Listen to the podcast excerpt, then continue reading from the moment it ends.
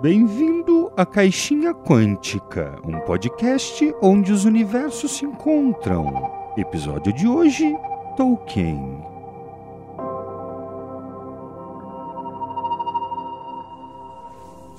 Boa noite, pequena hobbit. Vejo que você gostou da minha humilde taverna. Olá, Jack. Sua taverna é muito boa para beber uma cerveja e fumar uma boa erva dos hobbits. Fique à vontade. O viajante já já deve chegar com alguma novidade.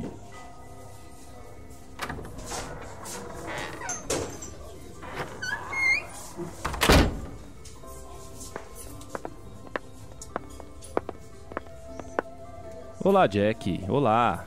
É, qual seria o seu nome, pequena? Me chamo Rose. Olá, Rose. Trago novidades. Você gostaria de saber?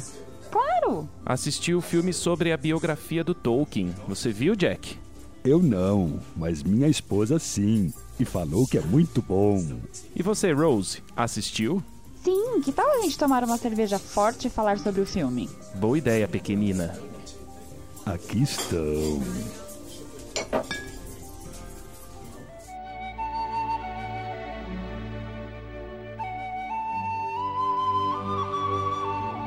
E aí galera do Caixinha Quântica, aqui quem fala é Daniel Flandre e hoje faremos mais um episódio do Caixinha Quântica e hoje sobre o filme Tolkien. Fala galera, aqui é Cíntia, como estão?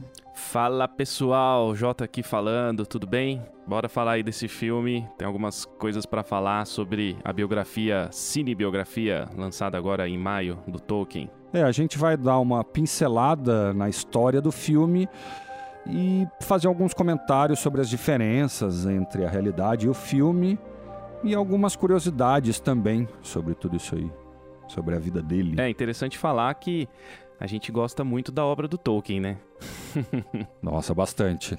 Por isso que a gente acabou fazendo questão de fazer esse episódio. É isso aí. E acho que é importante, né? Ainda mais a gente que fala bastante de RPG e a gente tem o The One Ring aí. E é interessante falar sobre a história de quem criou, né? Todo esse universo que a gente gosta tanto. É, isso aí, dona Cíntia. Bom, o Tolkien ele é sul-africano, nasceu ali na África do Sul, não sei se todo mundo sabe disso, né? Às vezes a gente tem a percepção de que ele é inglês, mas na verdade ele nasceu na África do Sul mesmo. E o pai dele recebeu uma promoção e foi do banco, né? O pai do, ele trabalhava num banco e foi, foram morar lá. Só que ele morreu cedo, o pai do Tolkien. Então, com três anos de idade, o bebê Tolkien, né? O neném Tolkien já teve que voltar para Inglaterra. E ali no filme, ele, ele não lembro se começava na África do Sul ou se ele já começava ali numa, é, num lugar meio campestre que a gente já vai falar, né? Que é Sir Holy Mill. Eu não lembro, eu acho que ele começa já em Sir Holy Mill. Vocês lembram disso? É, o que eu lembro do filme, no início do filme, é que ele começa numa cidade que ele gosta muito, a qual ele não queria ir embora depois da morte do pai. Que é quando a mãe pede ajuda do padre e eles acabam tendo que se mudar para essa outra cidade é, que ele não queria ir. E é onde acho que mostra, inclusive, que onde ele gostava muito de estar no começo do filme, que relata onde era o, o, o condado. É, então na verdade o filme já começa com ele em Sir Holy Mill, né, Flandre? Eu acho. Acho que não mostra essa viagem, essa volta, né, para a Inglaterra, porque eu acho que ia ficar muito confuso. Já começa com ele já tendo voltado para a Inglaterra. Então, eu, talvez eu acho que ele já tinha coisa de 6, 7 anos, ele já está em Sarhole Mill. É, porque é, é, acho que foi um bom início de filme por causa de ser o lugar que vai remeter ao condado. Ele, ele criança, vivendo ali em Sir Holy Mill, né? A mãe dele também, ela, ela costumava contar histórias para ele. E isso é retratado também no filme. Ele tem uma criatividade bem estimulada pela mãe dele. E isso, na minha opinião, tem muito a ver com o que a Cíntia falou sobre ele se sentir bem naquele lugar. Era exatamente isso, né? Ele se sentia muito bem perto da natureza. Ele é uma pessoa que gostava, né, de analisar as coisas pequenininhas ali da natureza. E com essa história da mãe dele também, eu acho que tem muito a ver com isso, né?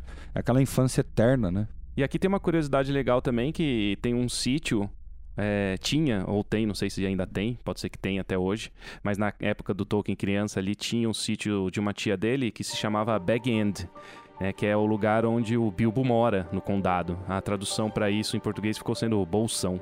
No filme, é- esse é o lugar onde eles estão um pouco antes de ter que se mudar Mir- Birmingham, não é? Eles estão nesse sítio. Isso, esse é o lugar. Então o filme já começa assim, então, já começa, é, entre aspas, no condado, né? Porque isso tudo vai influenciar na obra dele. E você vê como que são as coisas, né, cara? Uma inspiração que veio lá da infância pro cara escrever coisas aí 30 anos depois, talvez. Sim, porque é, você tem aquele sentimento de nostalgia dentro de você pro resto da vida. A gente se lembra de Cristina quando era criança até hoje. É, mas eu não tenho criatividade suficiente pra inventar um Tom Bombadil, né, bicho? É. e ele trouxe muito isso da mãe também, né? A gente vê que no começo da, do filme ela conta muita história. E isso já, já remete no filme, já mostra né, no filme que ele gostava muito dessa fantasia que a mãe contava e como ele observava. Né? A mãe fazia sombras na parede e o que ele já criava na cabeça dele como história ou personagem. É, isso mostra muito no começo do filme. Ele sempre foi assim. Acho que essa já era a essência dele desde pequeno. Ah, com certeza. É, a mãe, pelo jeito, percebeu e foi estimulando, né, essa criatividade. Viu que tinha ali realmente um poder muito grande, né? Sim, com certeza. Então, outra curiosidade eu lembrei agora. Ele, quando criança, foi picado por uma aranha. Nossa, coitado. É, até por isso que tem né, uma influência de aranhas, né, no- na Terra-média. Por isso que ele odeia a aranha. É. Ele não gosta de aranha, ele não gostava de aranhas, mas ele não, ele diz, o Tolkien mesmo diz não se lembrar de criança ter sido picado por essa aranha, acho que foi na África do Sul ainda. Traumatizou. Imagina, na África do Sul deve ser um bicho de um metro de diâmetro, velho. Pra uma criança, né, deve, mas eu acho que ele não lembra, ele conta que ele não lembra. Traumatizou. Esqueceu. Bom, e aí tem a mudança pra Birmingham, né, que vai servir de inspiração ali pelo filme ali, que é o que a gente vê das imagens do filme, é um lugar mais barulhento, com metal, com ferreiro, que pode remeter a Isengard, né, naquela época que o Saruman tava fazendo os Uruk-hai. É, eu até achei um pouco forçado, pra falar a verdade, na maneira que aparece, né? Esses barulhos de metais, os ferreiros e tal. Mas acaba lembrando um pouco, sim. Eu acho que o que eles poderiam ter feito, na verdade, é ter ido um pouco além. Quando se fala de Isengard, se fala, na verdade, na cabeça dele, de evolução tecnológica, né? Ele era um pouco averso a essas coisas de tecnologia. Então eu acho que podia ter mostrado um pouquinho mais nesse sentido, porque ia ficar um pouco mais claro isso. Acho que ficou meio jogado. Exatamente. Não sei se vocês sabem, ouvintes, mas o Tolkien ele chegou a benzer em galês uma gravadora, um gravadorzinho analógico de fita. Os caras falaram, ô, lê um pedaço aí do livro. Ele foi lá e benzeu. Em galês o negócio, cara. Ele era maluco, velho. Não, e o pior de tudo é que tem histórias de que ele falava que os equipamentos tecnológicos, mesmo daquela época, né, coisa de 1960, 70, 80, ele falava que não funcionava perto dele. Ele, os negócios simplesmente odiava ele. Né? E foi daí que influenciou também a criação do Sindarin, né? Que era a linguagem dos altos elfos nos filmes do Tolkien. Sim, é nessa tem uma história que passava um trem perto de onde ele morava ali e tava escrito coisas em galês ali, ele se interessou nessa época mesmo. É, é bem puxado do galês, né, o Sindarin. Até mostra isso no filme, uma hora ele fala, eu acho, pro professor, mas lá na frente. Já tinha esse, esse interesse por línguas. Ele já- eu acho que ele já falava latim, galês, espanhol, falava algumas línguas já desde criança. E tudo autodidata, né? Ele saía lendo e saía aprendendo, não é? É, ele demonstrava que já é, gostava. Isso mostra no filme também que ele gostava muito de livros, né? Tava sempre com livros por perto. Sempre por li- lendo livros e sempre montando é, as suas artes com aquilo que ele lia, né? Porque ele lia e desenhava. Sempre tinha um desenho nos livros. Nossa, é verdade, né, cara? Tanto que as edições especiais dos livros aí tem gravuras dele, né? Exatamente. Tem um desenho do condado que tem um, um moinho que é muito parecido com o moinho que tinha em Sir Holy Mill. Aliás, gente, mill em inglês é moinho, né? Então, Sir Holy Mill é bem parecido. Se você pegar ali o moinho de Sir Holy e o moinho do desenho que ele mesmo fez do condado, parecidíssimo. Então, você vê ali mesmo que tem a influência sim, senhor, né? E aí, seguindo a linha da mãe aí do Tolkien, que era muito católica, né? Inclusive era uma influência religiosa pro Tolkien, que virou muito, muito católico, logo depois que mudou pra essa pra cidade de é, Bir- Birmingham, gente. Não sei falar direito. Isso. Acertou. Não, você falou exatamente o que é. Birmingham. É, mudou pra Birmingham e já virou católico. É, isso até não relata tanto isso no filme, né? Porque ele era bem católico, Tolkien.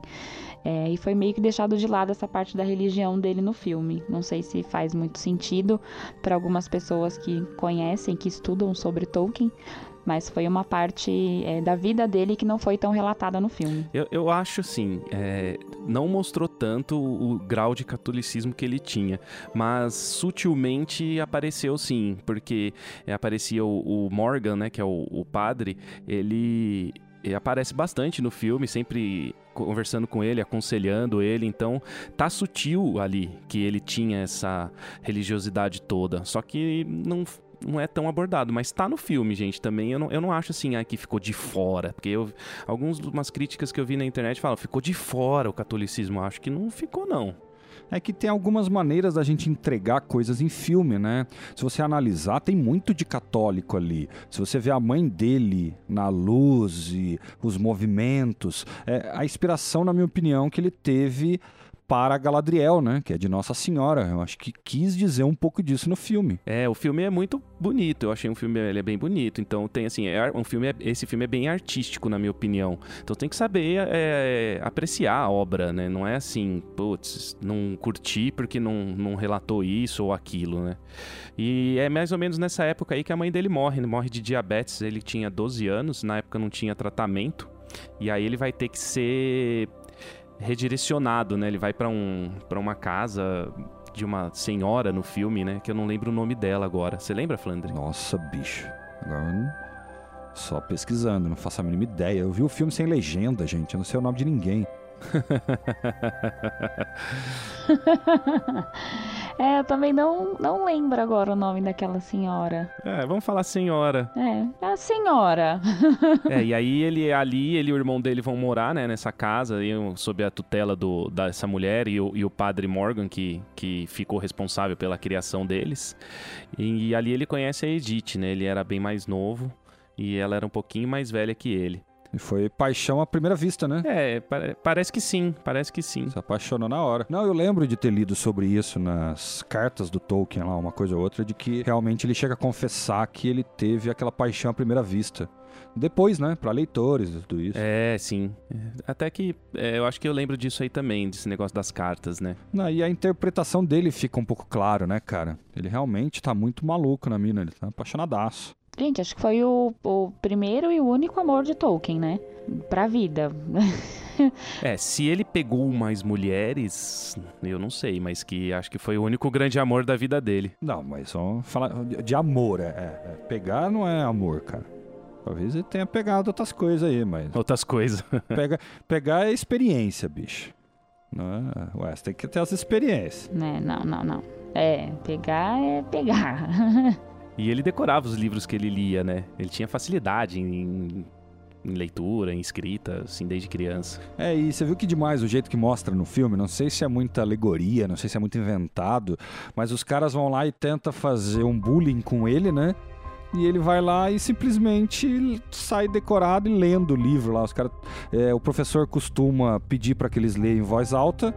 Na hora de chegar na voz dele, os caras tinham roubado o livro. E ele vai lá, já tinha decorado e sai falando. Nossa, foi é, fera demais essa parte, gente. Foi muito boa. Nossa, dá, dá pra colocar meme, né? Turn down for what? Põe, a, põe um oclinho, põe lá cigarrinho. É, vai descer, vai descer no oclinhos e aí ele lê o livro na, na sala de ar. Não, eu imaginei ele naquela posição de, de Mano Brown mesmo, sabe? Mas esse lance do bullying, eu não sei se tem ligação direta tal, mas era uma escola meio elitista e ele era de uma família que era relativamente pobre, né, antes, e aí ele fica sob a tutela lá do, do padre, mas ele continua sendo pobre, né, ele, ele não é rico. Então esse lance do bullying ele aparece. Não sei se é, os Tolkien sofreu tanto bullying assim, mas no filme mostra essa partezinha aí que você acabou de citar. Cara, eu acho um comportamento bem natural. É um cara de fora, né? Cara da não de fora de país, mas da, de fora da escola, acabou de chegar. Uh, We Know Boys, né? Conhecemos pessoas e garotos aí como são de bullying e tal.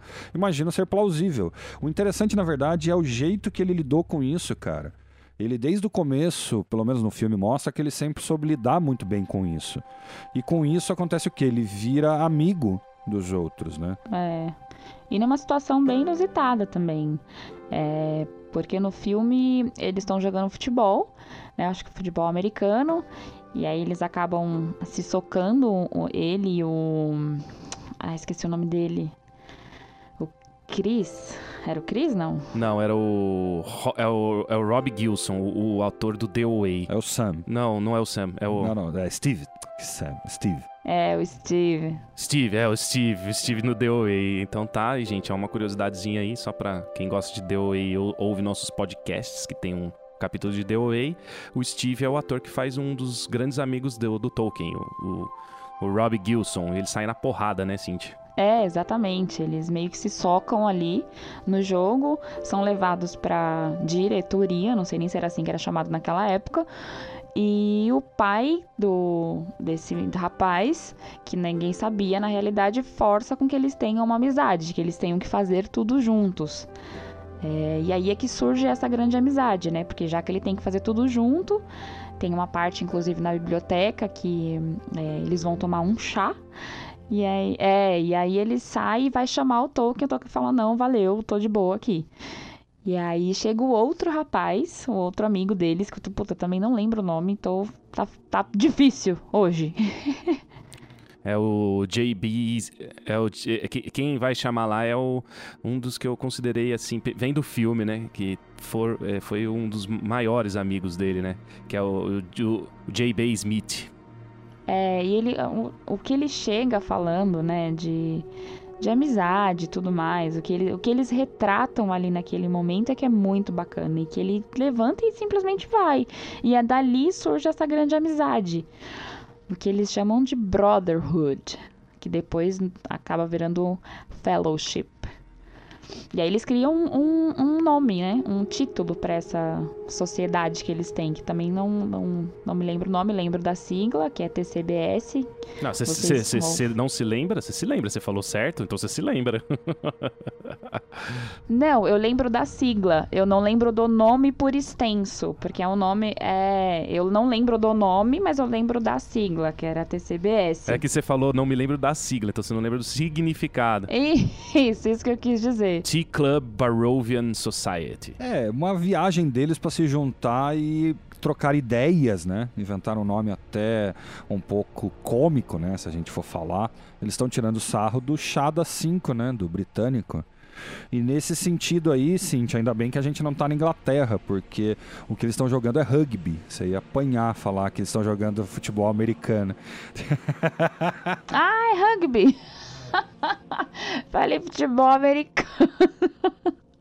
Vem se ver que a pessoa sabe bem de esportes, né, gente? Não, não, não por isso, mas eu tô falando pelo americano, né?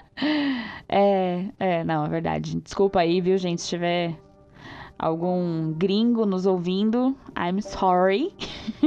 então, fala bem britânico que eu acho que eles desculpam. Fala assim, ó, I beg a pardon. I beg a pardon, I'm sorry. I'm sorry. Uma coisa que eu achei interessante dessa parte da Brotherhood, né, que eles montam, é o network. É a comunidade que ele acaba conseguindo criar em volta dele. E isso, se a gente for pensar bem analiticamente, toda pessoa de sucesso tem um network de qualidade em volta, sabe? Isso acho que ajudou muito a ele escrever e ter sucesso nos livros aí que ele escreveu. Fica a dica de empreendedorismo aqui, tenha um bom networking. Não, isso é essencial mesmo, cara. Por exemplo, você quer escrever livros, você tem que ficar perto de pessoas que escrevem livros. Você quer lançar canções, você tem que ficar perto de pessoas que lançam canções e etc. Outra coisa legal é que o Tolkien demonstra um espírito forte, né? Assim, é, no filme aparece e na vida real acredito também que ele tem, lógico, ele sofreu bastante, né, cara? Um cara que passou por várias dificuldades, assim. E isso transparece em vários personagens, né? Tipo, esse espírito forte, assim, que, o, que, o, que mostrou no filme. Cara, eu posso citar vários, cara. Ah, vários. É...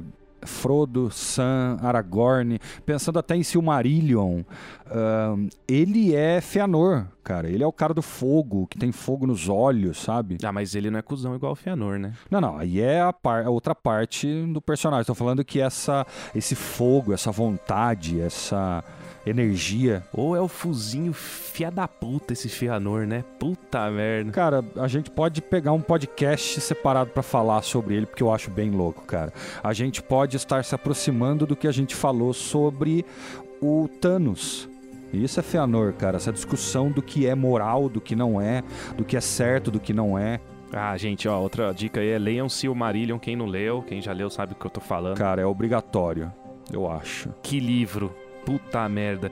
Eu lembro que, eu, assim, eu já li o Silmarillion acho que umas três vezes, né? Tem gente que já leu 12, mas assim, quando eu descobri esse livro e comecei a ler, eu já tinha lido os três, do Senhor dos Anéis e o Hobbit. E faz uns anos já, né? E, e, cara, eu li ele em dois dias, porque eu não conseguia parar, mano. Eu, eu matei o livro em dois dias. Eu até não reti muita coisa dessa primeira leitura, mas eu tava fascinado com estar tá de volta naquele universo e. E de uma maneira assim que o Silmarillion sabe como é, né? Histórias épicas, com, parece que é herói nível 20, né? No Dungeons and Dragons, heróis do Silmarillion. Pra mim, eu acho eles melhores até do que o Senhor dos Anéis, cara. O Senhor dos Anéis é um meio termo. O que, que eu quero dizer? O Hobbit é um livro infantil, é mesmo, não tem como a gente negar isso, mas ele é um livro infantil, isso não quer dizer que é ruim, mas ele é um livro infantil. O Senhor dos Anéis é um livro adulto, com uma história muito boa, e o Silmarillion é um universo inteiro de histórias que você falou, épicas, não tem como mudar essa palavra. Fantásticas. I thought I'd die fighting side by side with an elf. What about side by side with a friend?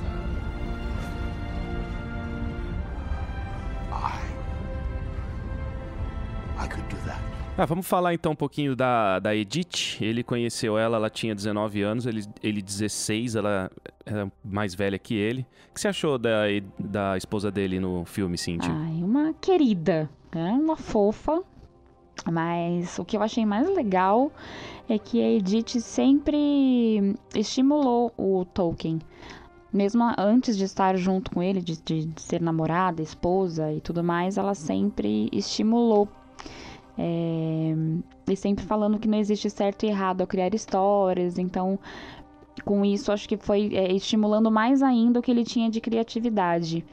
Né? A Edith era, para mim, era uma pessoa incrível, como pessoa, como esposa, é, como mãe.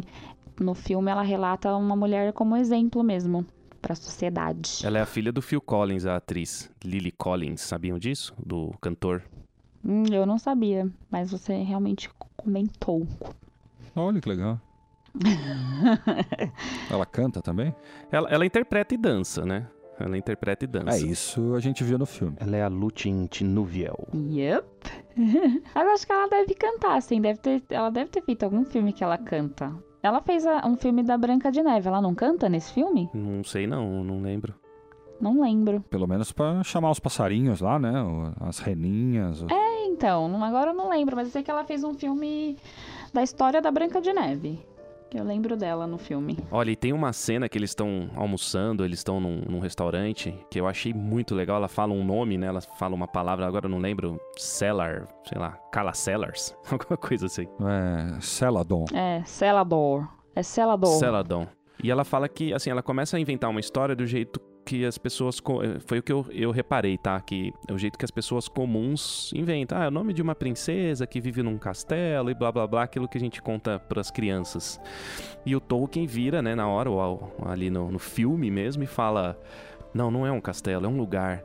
E esse lugar, ele tem uma água que se você beber dessa água, então o cara começa a, a, a montar um universo ali com uma palavra ele já monta um universo ali no, naquele almoço, ou seja, demonstrando o poder de criatividade que o cara tinha. Gostei muito dessa cena. E é uma coisa que vai ficando claro no filme que as inspirações vêm das coisas mais simples da vida, né? Das coisas que ele passou e foi experienciando, foi deixando pinceladinhas, né? É, não existe certo e errado, né, ao criar a história, né, que a Edith falava para ele, né, mandava, mandou muito, assim, eu ainda acho que, é, eu não sei dizer se a Edith real era sim, tão influenciadora e, e apoiadora, eu acredito que sim. Com certeza foi. Eu acredito que sim. Só isso pra justificar um casamento que durou pra sempre, cara. Não tem como ela não gostar do trabalho dele. Ao contrário, ela que deve ter incentivado, e no filme mostra um pouco disso, né? O tanto que ela incentivou ele não só a criar as histórias, mas uh, a seguir o que ele tem de sonho, né? O que ele realmente gosta de fazer. É, e o, o. Sim, essa característica de incentivador também o C.S. Lewis, que foi amigo dele é, lá na, na época dos Inklings, né? A sociedade dele lá também incentivava muito ele. Então, talvez, como não mostrou o C.S. Lewis no filme, podem ter acrescentado essa faceta na Edith, mas eu acredito também que ela tinha, assim, esse lance, sim. É, que talvez uh, o incentivo um pouco diferente um do outro, né? Uma coisa é um escritor, teu amigo, te incentivando a escrever.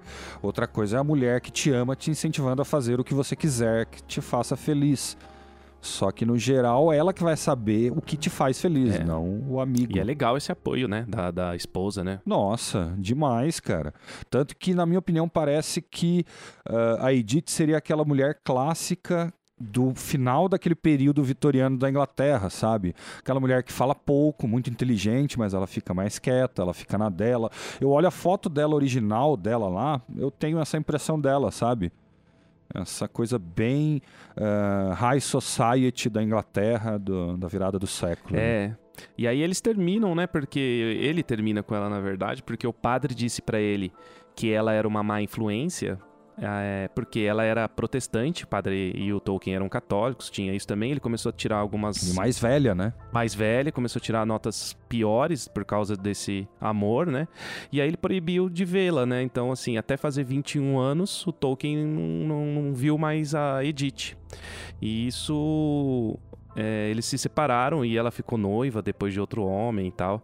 E nessa hora, no filme, também tem uma parte que eles estão conversando para fazer esse término aí, e tem uns desenhos de umas aranhas no fundo, as runas dos anões. É uma coisa muito legal de se ver, uns, tipo uns easter eggs, assim. É, o que fica claro que ele sempre esteve criando as histórias, né? Seja do anel, seja do mundo, né? Do universo. É uma coisa que realmente é, tem nos estudos da vida dele, da obra dele.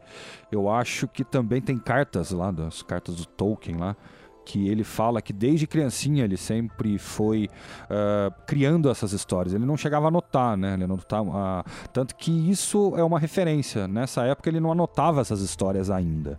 É só uma coisa para ter esse visual, essa, essa lembrança.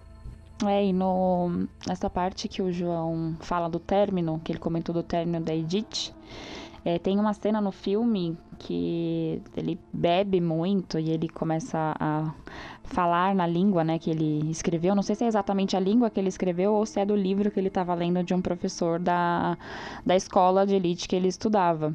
E depois disso é legal ver o interesse desse professor nele, né? né nessa criatividade, na inteligência que ele tem e relata isso no filme. É, porque ele, ele bebe umas, toma umas, porque recebe a carta da Edith que ela tá noiva de outro homem, né? E aí ele começa a falar no meio do campus ali em uma língua, né? Eu acho que, na, na, eu acredito que no filme seja a língua que ele inventou, né? Porque isso aí é uma, é uma parte romanceada do filme, né? A gente não sabe se o cara tomou umas e foi falar gritando no campus, mas eu achei legal porque o que, que mostrou? Que ele, ele inventou a língua e ali ele fala essa língua que ele inventou ali pra galera e esse professor dele, ele, ele ouve e, e deve ter falado, nossa, que sons, né? Proveni... Como o cara era muito inteligente, sabia de onde o Tolkien devia ter tirado essa, essa língua, né? Essa, essas ideias. É, de duas uma. Ou ele entendeu a linguagem, então era uma linguagem galesa ou alguma coisa, ou o professor ficou espantado com uma linguagem que o Tolkien teria criado, né? Você ouvir alguém falando uma língua, você consegue perceber padrões e entender que é uma linguagem real. E esse professor filólogo é um professor que cria muitas línguas. Ele tem várias línguas e o Tolkien estava lendo inclusive um livro dele. Né? E a, nessa, na cena que, que mostra esse professor abordando o Tolkien, é, é, perguntando se ele estava gostando daquele livro que ele estava lendo, que curiosamente era o, o, livro que este professor tinha é, escrito. É, e é nessa hora que o Tolkien se interessa, né? De repente, em, em, saber que, que estar na aula desse professor poderia adicionar alguma coisa no desenvolvimento do, da escrita dele. E ele acaba conseguindo, o que é mais incrível. É, ele descobre que ele gosta muito dessa área de filologia, né? Ele se descobre, ele descobre essa paixão. Eu só não sei se esse professor cria línguas ou se ele estudava línguas, né? Eu acho que é só o Tolkien que criou a língua ali. Não, aí eu não sei dizer direito isso aí. É, eu acho que não é um costume tão normal assim, né? Você sai criando língua. Isso é coisa meio do Tolkien mesmo. É, não é. Não, mas normal, que a Cintia falou, certíssimo essa parte aí.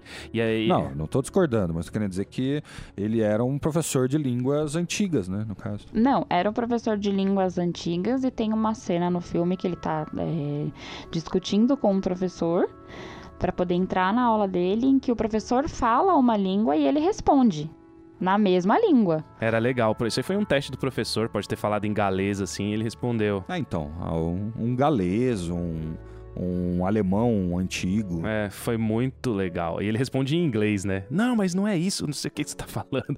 tipo, ele tá então, discutindo. Eu, eu, acho que vai ver nesses momentos, ele põe pro inglês para ficar pro filme. É, pra ficar mais fácil, mas eu acho que na realidade talvez a conversa inteira tenha sido em galês ou não dá para saber também que eu não sou bom de ouvido dessas línguas, mas eu diria que, é, que seria um alemão antigo, entendeu? Um anglo-saxão. Ele gostava muito do anglo-saxão Pode ser, também. É, é o anglo-saxão, é. Nossa, legal pra caramba. E aí o professor fala, ah, tá bom, então me escreve 5 mil palavras e me entrega. É, é, tipo, 5 mil só. É, e eles estavam conversando numa tarde e o Tolkien pergunta para quando ele fala para essa noite. Assim, é fácil assim, simples assim. É, tipo, é aquele negócio de passar um orçamento muito caro pro cara não topar o trabalho, né? Basicamente isso, né? É pra você afastar o cara. Você fala, não, mas nem, é, mas nem a pau que ele vai me escrever 5 mil palavras, velho. Exatamente. Né? E o cara escreve e entra pra aula do cara. É, o Tolkien era muito, muito foda mesmo. Ah, ele era, ele era. O cara era foda. E aí, nessa hora aí, estoura no filme a Primeira Guerra Mundial, né? Eles estão conversando com o professor e, e estoura a guerra e naquela época era comum que os jovens, apesar de ser não ser obrigatório igual no Brasil, era comum que os jovens se alistassem para defender a Inglaterra. E aí, tem uma curiosidade que o Tolkien não se alista logo de primeira, ele espera terminar o curso, o, o curso dele lá na faculdade, né? Então ele ele vai depois, ele sofre algum, é, sei lá, motivo de fofoca, essas coisas por, por não ter ido. Mas preconceito, né? é. Dizer. E depois, mas depois ele vai, né? Ele vai pra guerra depois, sim. E no filme mostra que. Uma curiosidade mesmo agora, tá? Que ele foi para a guerra e só casou com a Edith depois que ele voltou. E na realidade ele casou com ela antes, né? Antes de ir pra guerra. Logo depois que ele terminou a faculdade, não foi isso? É, ele faz 21 anos e escreve uma carta para ela. É... Pra reatar. Aí ela termina com o noivo que ela tava e, e volta com o Tolkien, porque eles se amavam muito. Mas foi isso. I thought I'd die fighting side by side with an elf. What about side by side with a friend? I. I could do that. E aí na guerra a gente chega aonde, gente? Aonde que é a guerra? Que lugar da Terra-média é a Primeira Guerra Mundial? Lugar na, na, na Terra foi na Europa. na Terra-média foi, foi Mordor. É, era Mordor. E o filme retratou isso mesmo, né? Era uma, um Mordor, mas em uma alucinação do Tolkien, durante o serviço da, na, guerra, na Primeira Guerra Mundial.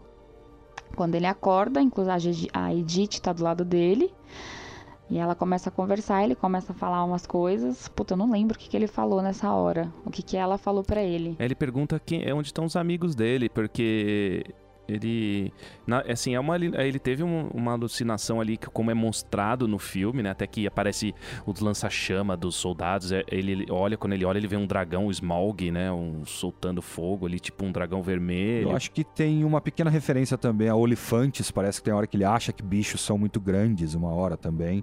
Eu percebi isso rapidinho. Tem tem os aos, aos Nazgûl é, aparece bastante o, o Sauron. É, cara. ele dopadaço lá de morfina, provavelmente, né? Tanto que eu achei que aquele amigo ali fosse a alucinação dele também. Só tá os dois ali, cara. Eu falei, nossa, ele tá viajando.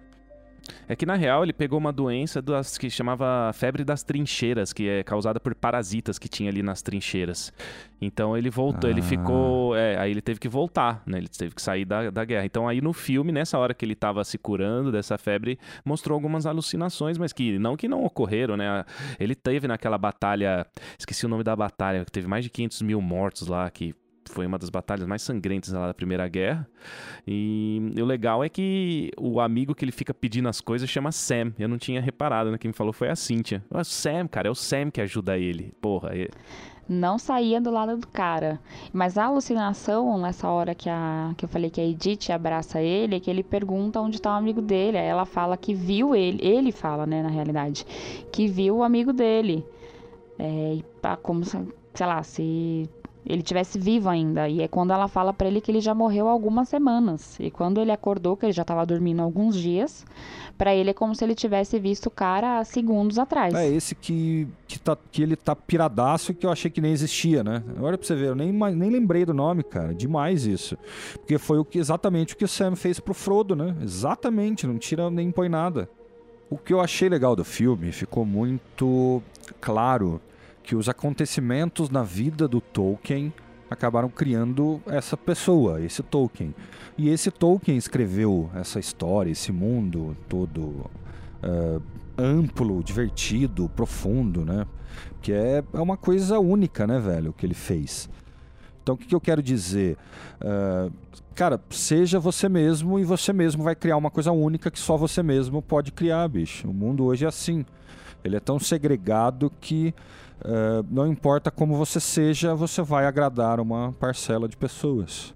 Então, be yourself. É, e aí o filme vai para um se desenrola e vai mais pro fim, né? Que ele tem um final. O final do filme é o começo da escrita do, do Hobbit. Ele tá lá parado, mostra ele fazendo aquela famosa frase, né? Primeira frase do Hobbit. In a hole in the ground there lived a hobbit. É, tem uma, uma, Essa passagem no filme ficou muito bonita, né? Tipo, é um, é um, é um final legal de se ver. Fala, putz, aí ele vai começar a escrever o Hobbit. Mas na verdade ele estava corrigindo provas e um aluno não sabia a matéria, deixou em branco a prova lá. Aí ele olhou a prova, virou a, a folha e falou: que eu escrevi aqui e escreveu essa frase. E depois começou a escrever o livro. Ou seja, a mente do cara sempre estava trabalhando nesse mundo, nessas ideias que ele, que ele criou. É, e na minha opinião, muito provavelmente ele já tinha esse começo desse livro na cabeça dele. É que foi um momento que ele decidiu realmente pôr no papel. Ele era uma pessoa que guardava muito na cabeça dele, cara, muita coisa. O cara escreveu dicionário depois, velho. Escreveu palavra em dicionário, você acha? Decora tudo o que quiser, fi. A day may come when the courage of men fails, when we forsake our friends and break all bonds of fellowship. But it is not this day.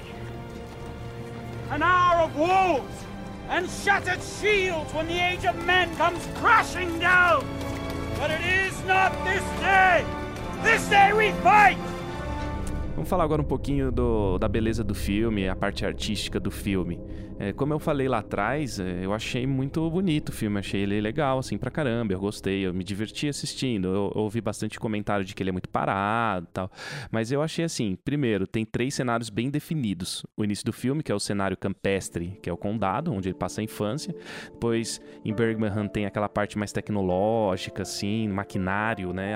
A Isengard, a adolescência, e a Guerra Mordor. Então, esse, esses três pontos estão bem definidos. Vocês também perceberam isso, né? É, isso fica até bem claro claro pela diferença né, de cena, vamos dizer, né, entre esses três uh, cenários, vamos dizer assim.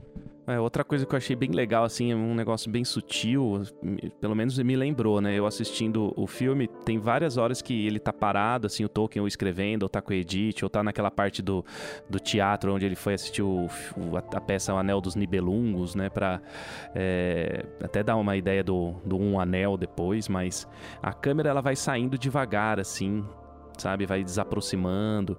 E eu achei um paralelo com a câmera saindo também da, da casa do Bilbo no, no, no filme do Senhor dos Anéis. Tem esse movimento de câmera, acho que foi uma homenagem ali.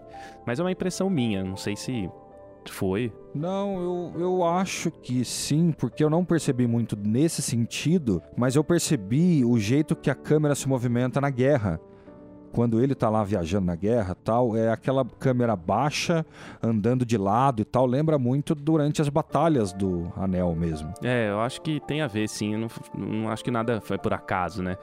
Eu gostei da interpretação dos atores, falando de agora de talento, né? O, o Nicholas Holt, que é o Fera, do X-Men. Eu gostei, cara. Eu, no, final, é, no final das contas também eu achei que ele interpretou muito bem, mas eu nem lembrava que era o Hank, sabe? Eu fui ver depois, na hora que eu fui pesquisar para o episódio, que eu falei, nossa, é verdade, cara.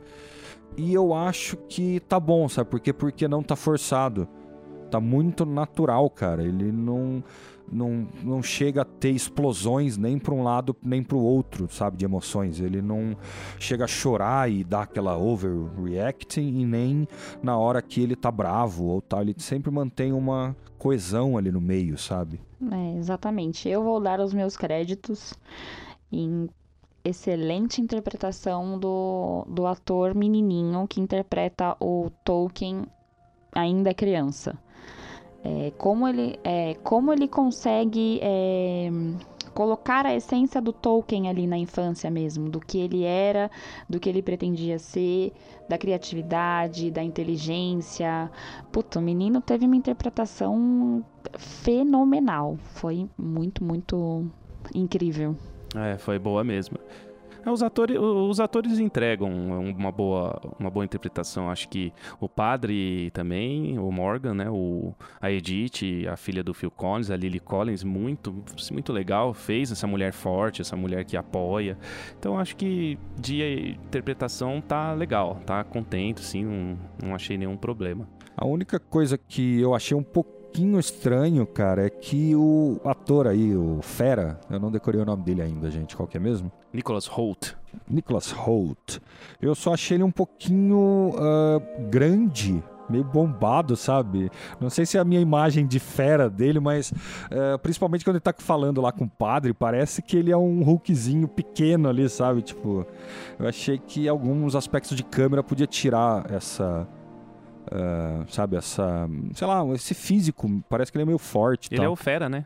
Então ele é forte. Então, ou se isso foi uma coisa de viagem minha por ele ser o fera, entendeu? Mas uh, talvez alguma coisa meio de cima tire um pouco dessa coisa, sabe? E, mas eu acho que foi muito bom, cara. Por exemplo, uma coisa que você falou que leu em comentários de pessoas reclamando do ritmo do filme.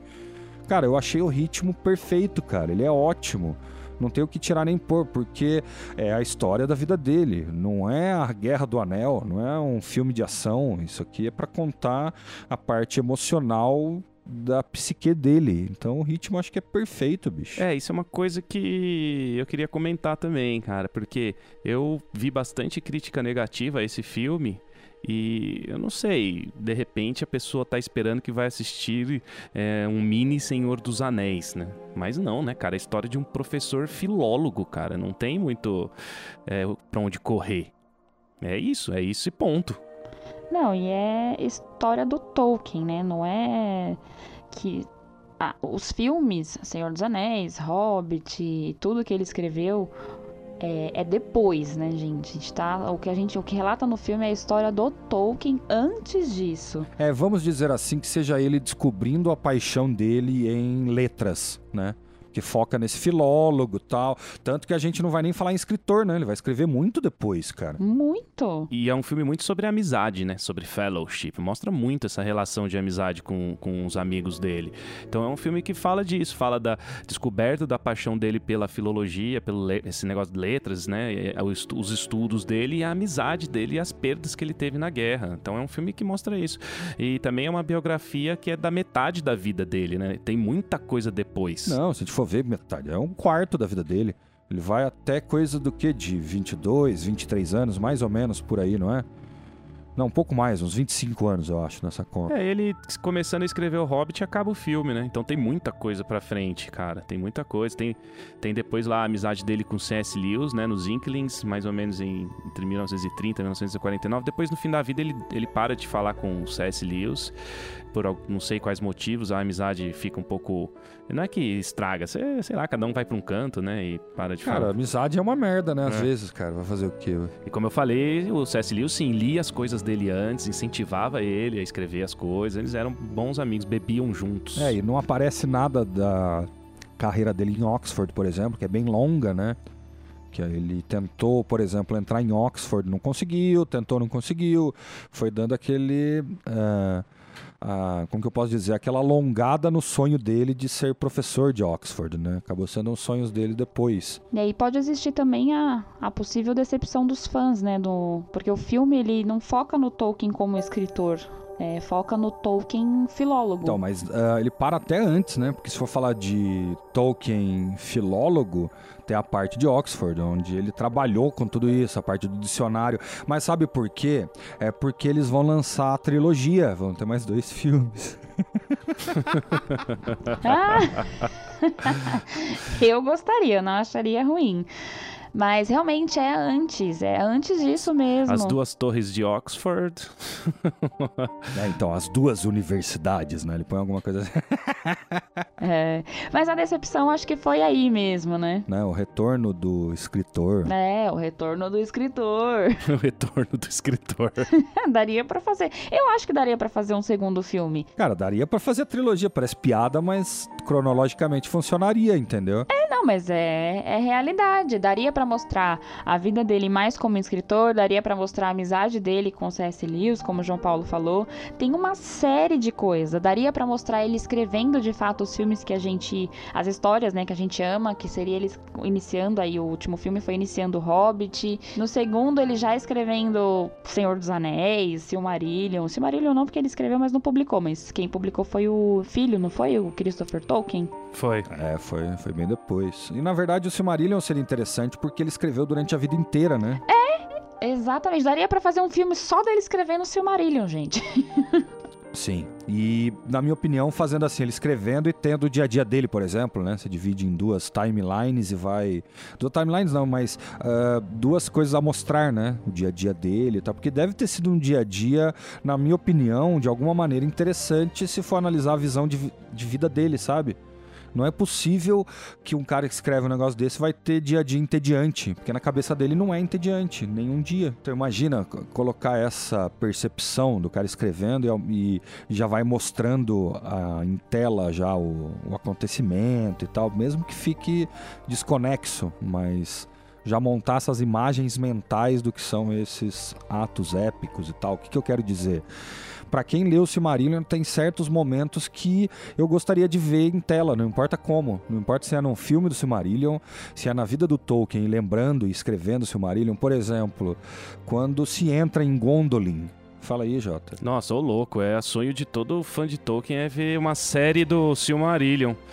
Cara, e ninguém vai, pega para fazer. Agora tem a Amazon que vai fazer é, essa na segunda era, parece que vai ser a, a, época da Forja dos Anéis de Poder, mas Nossa, já é legal, hein? Já é legal, mas Silmarillion é, é, é do Silmarillion, tá no Silmarillion. É do Silmarillion, verdade. Mas você tá falando da primeira era lá atrás, assim, né? Dos grandes feitos ali. Então, o que eu mais gosto é da segunda. A primeira era eu acho muito caótica, sabe? Lembra, a gente já até falou de Feanor, né? Seria da primeira era. Eu acho que daí é uma coisa ainda muito caótica. Eu não sou muito confortável com tudo isso. É interessante, mas a segunda eu acho mais legal, sabe? É mais heróica, vamos dizer assim. É legal. Tá, tudo é legal. E no dia 21 de setembro de 1937, ele lança o Hobbit, faz sucesso, e aí passa um tempo a editora fala, ó, quer... escreve outro livro aí, o Tolkien, né? E aí ele fala... É, mano, vai aí, mano, escreve um livro aí de três volumes com 6 mil páginas aí, mano. Não, ainda não. Aí ele fala que, não, então eu tenho um livro meu que é o Silmarillion. Não sei se chamava esse nome, mas era o que ele realmente queria lançar em vida. Ah, é verdade, cara. Ele tentou lançar o Silmarillion antes. Né? É, a editora falou: não, continua aquela história do, do Hobbit e tal. Aí ele falou: ah, então tá bom. Aí ele continuou e fez O Senhor dos Anéis, né? Que são três volumes. É, eu acho que cada livro, cada volume tem dois livros dentro. Se, eu não me engano. São, é, são seis livros total. É. São seis livros, né? Então, de 1937 a 1949, ele passa escrevendo Lord of the Rings. E existe um estouro depois, né? Nas universidades, em 1960. É, ele, ele passa um, uns anos, assim, nos Estados Unidos, tem uma, as cópias piratas, xerox, assim, do Senhor dos Anéis, vira um negócio pop, cultura. É, pop cultural, assim, faz um puta de um sucesso. Tolkien fica super famoso, a galera liga na casa dele, e, esquecendo o fuso horário, e, tipo de madrugada, e é, sou seu fã, tanto que ele se muda é, para uma cidadezinha pequena com a Edith até o fim da vida por causa disso. Até por isso, talvez, a separação com o C.S. Lewis, né? Que ele teve que se. Ele teve que se mudar, ele ficou muito famoso. E uma curiosidade é que O Senhor dos Anéis é leitura obrigatória do vestibular, né? O SAT americano. Aqui no Brasil você se contenta com Capitu. Cara, não, não fala mal de Capitu, mano. Para, não é também, cara. Você não gosta do, do, do meu AF sobre viagem no tempo, cara, não é legal isso você falar da Capitu, não, velho. Não, tudo bem, opinião. Eu não gosto dos, do, desses livros mesmo, mas é questão de gosto. Ô, João, você só não gosta porque você teve que ler, velho. Se você, se você fosse ler sem obrigação, você ia gostar, cara. Ah, talvez, é porque eu fui obrigado a ler e tal, mas eu preferia não ter sabido ser obrigado a ler sobre a traição da Capitu é, e ter lido a disputa entre Legolas e Gimli, de quem mata mais orcs. é, dá, dá, dá para entender, cara. Mas eu posso te falar uma coisa, você já leu Capitães de Areia? Já, é um dos únicos que eu acho bom. Uh, tem, certos, tem certos momentos do Capitão de Areia, cara, que parece tradução do Senhor dos Anéis, cara. O jeito que ele entra, ele entra na igreja e começa a analisar a cruz e do jeito que ela é feita, e ele vai te engolindo naquele uh, buraco negro de história, sabe? Que você vai entrando em camadas e camadas e camadas. Daqui a você tá travado no negócio, igual você falou que leu o Silmarillion em dois dias, né? Dois, três dias que você É, mas assim, tá. O, o Capitães da Areia passa, mas o curtiço, essas coisas, não, não dá. Não dá, não dá, não dá. Não, cara, isso é, isso é percepção.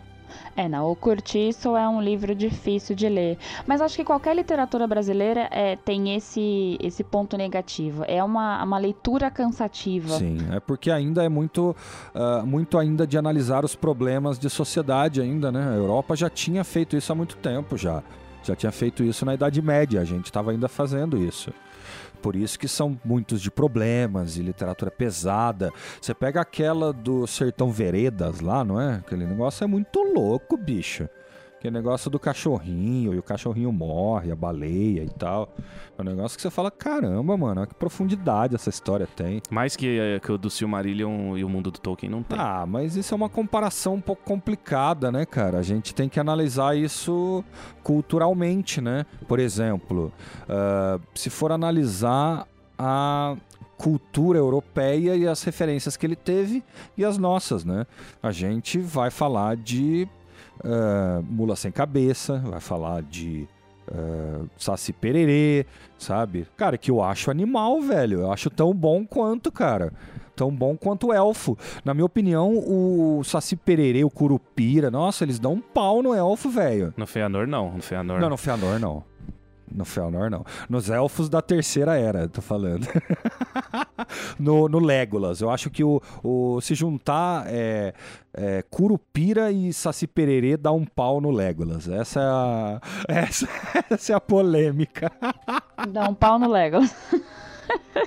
o Glorfindel acaba com todos ali. Não, não, Glorfindel. É que daí você tá falando primeira, segunda era, é complicado mesmo. Os caras realmente tinham uh, ainda poderes e magias, né? Na terceira era isso sumiu um pouquinho, né? Ainda é, é bem menor. Vocês sabiam que as coisas que não são explicadas, o Tolkien falava, não, eu não explico, não é porque eu não quero, é porque eu não sei. Eu não, não consegui descobrir. Exatamente. Ele não, ele não criou ainda.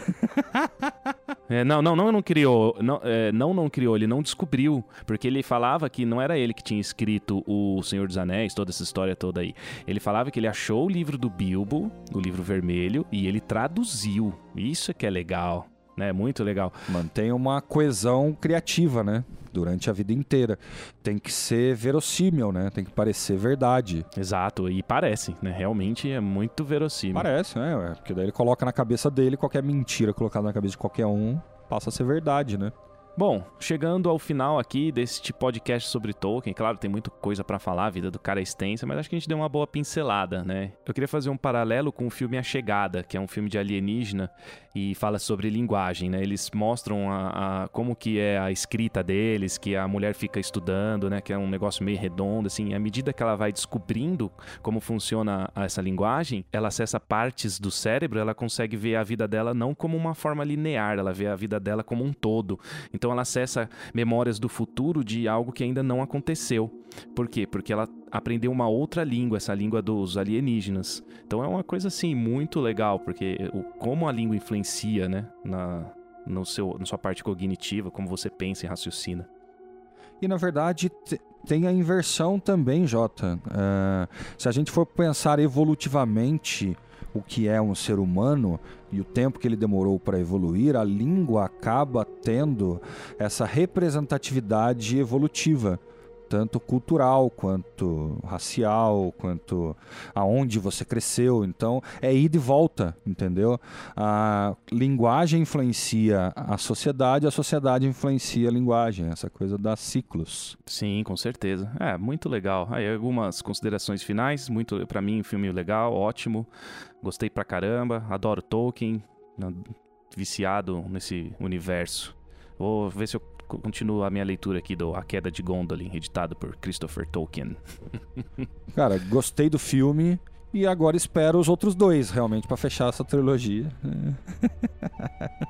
É isso aí, galera. Aquele abraço, valeu. Muito obrigada. Falou, gente.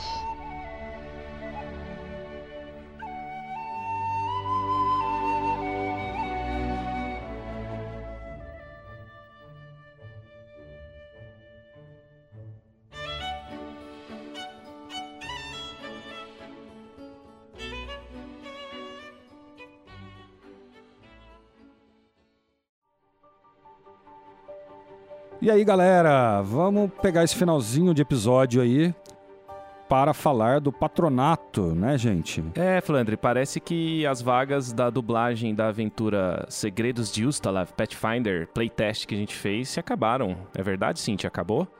É verdade, JP. Temos mais um patrono. Posso já divulgar aqui quem é? Opa, deve. O nome da, do nosso novo patrono é a Cintia Genuíno. Muito bem, Cintia. Obrigada, viu?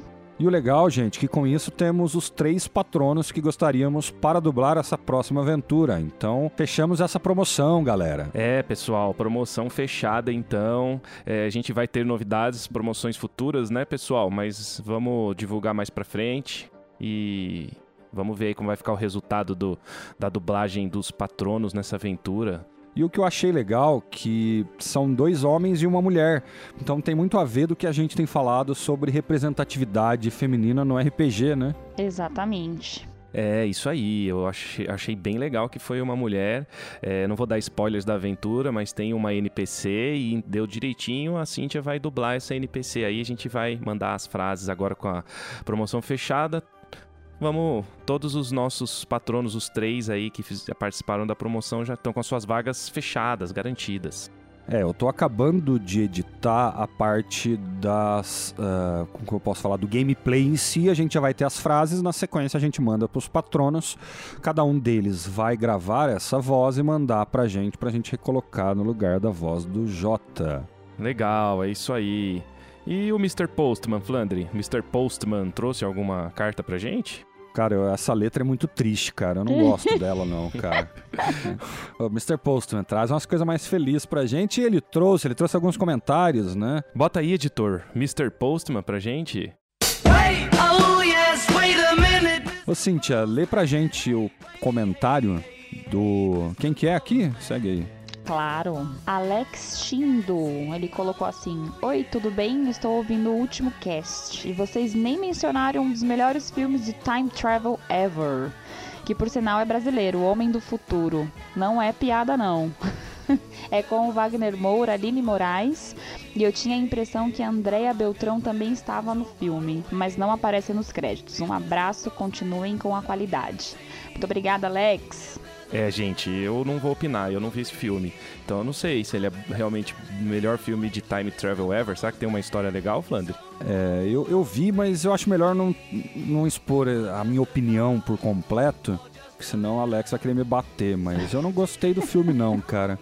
Eu achei ele bem fraco, eu achei ele bem estranho. É, tem uma coisa que eu gosto de filmes, e é meio que até um vício, para te falar a verdade eu vejo muito filme sem som. E para mim isso tem que fazer sentido de alguma maneira, sabe? A parte visual e tudo. E ele foi um dos que eu acabei vendo dessa maneira, eu achei muito estranho. É, eu conheço o filme, já ouvi falar do Homem do Futuro, mas também não assisti, também não posso opinar. É, então, mas fica aí a opinião do Alex, né, cara? Ele gostou do filme e a gente respeita aí. Não sei se ele tá zoando ou não, mas ele fala não é piada, então ele provavelmente achou sim o filme bom. Não, é. Não é piada. E fica aí a, a dica para quem quiser assistir, de repente, que curte filmes brasileiros, pode ser uma boa. Uma boa pro final de semana, com uma É isso aí. pipoca. É isso. Não é não? Filminho. Fica como dica. Tem mais um comentário aí, Cíntia? Pode ler pra gente. Sim, temos mais um, o Paulo, e ele diz assim: Opa, tudo bem? Hoje eu ouvi o podcast Dragão Falante, gostei muito, principalmente das histórias que vocês compartilham de quando jogam. Muito legal, parabéns. Valeu, Paulo. Ah, valeu, obrigado. É, isso aí é uma coisa legal do Dragão Falante, porque pra quem não sabe ainda, a gente tem um programa que a gente faz uma transmissão ao vivo via Twitch, que é um bate-papo nosso aqui e a gente conta causos, histórias, dicas de RPG, né? O assunto principal do programa é RPG. Exato. Então entrem lá, twitch.tv barra caixinha quântica. Aí quando tiver o próximo, a gente vai avisar aí nas nossas redes sociais, fiquem ligados, Instagram, Facebook. É isso aí, maravilha. A ideia é ter pelo menos um por mês. Por enquanto a gente vai manter essa porque é o que a gente consegue. E tá sendo de sábado às 19 horas, pessoal. Então quando tiver, eu não sei o dia, mas o horário é esse, sábado, 19 horas. Você fica ligado aí nas redes sociais, que beleza. Então é isso, pessoal. Obrigada, Alex, Paulo, pelos comentários. É, continue interagindo aí com a gente pelas redes sociais, pelo e-mail, sempre mandando coisa bacana aí pra gente e também dando dicas de próximos conteúdos que vocês querem ouvir. Valeu, pessoal. É isso aí. Grande abraço e a gente se vê semana que vem. Valeu, gente. Espero que tenham gostado. Até a semana que vem. Abraço.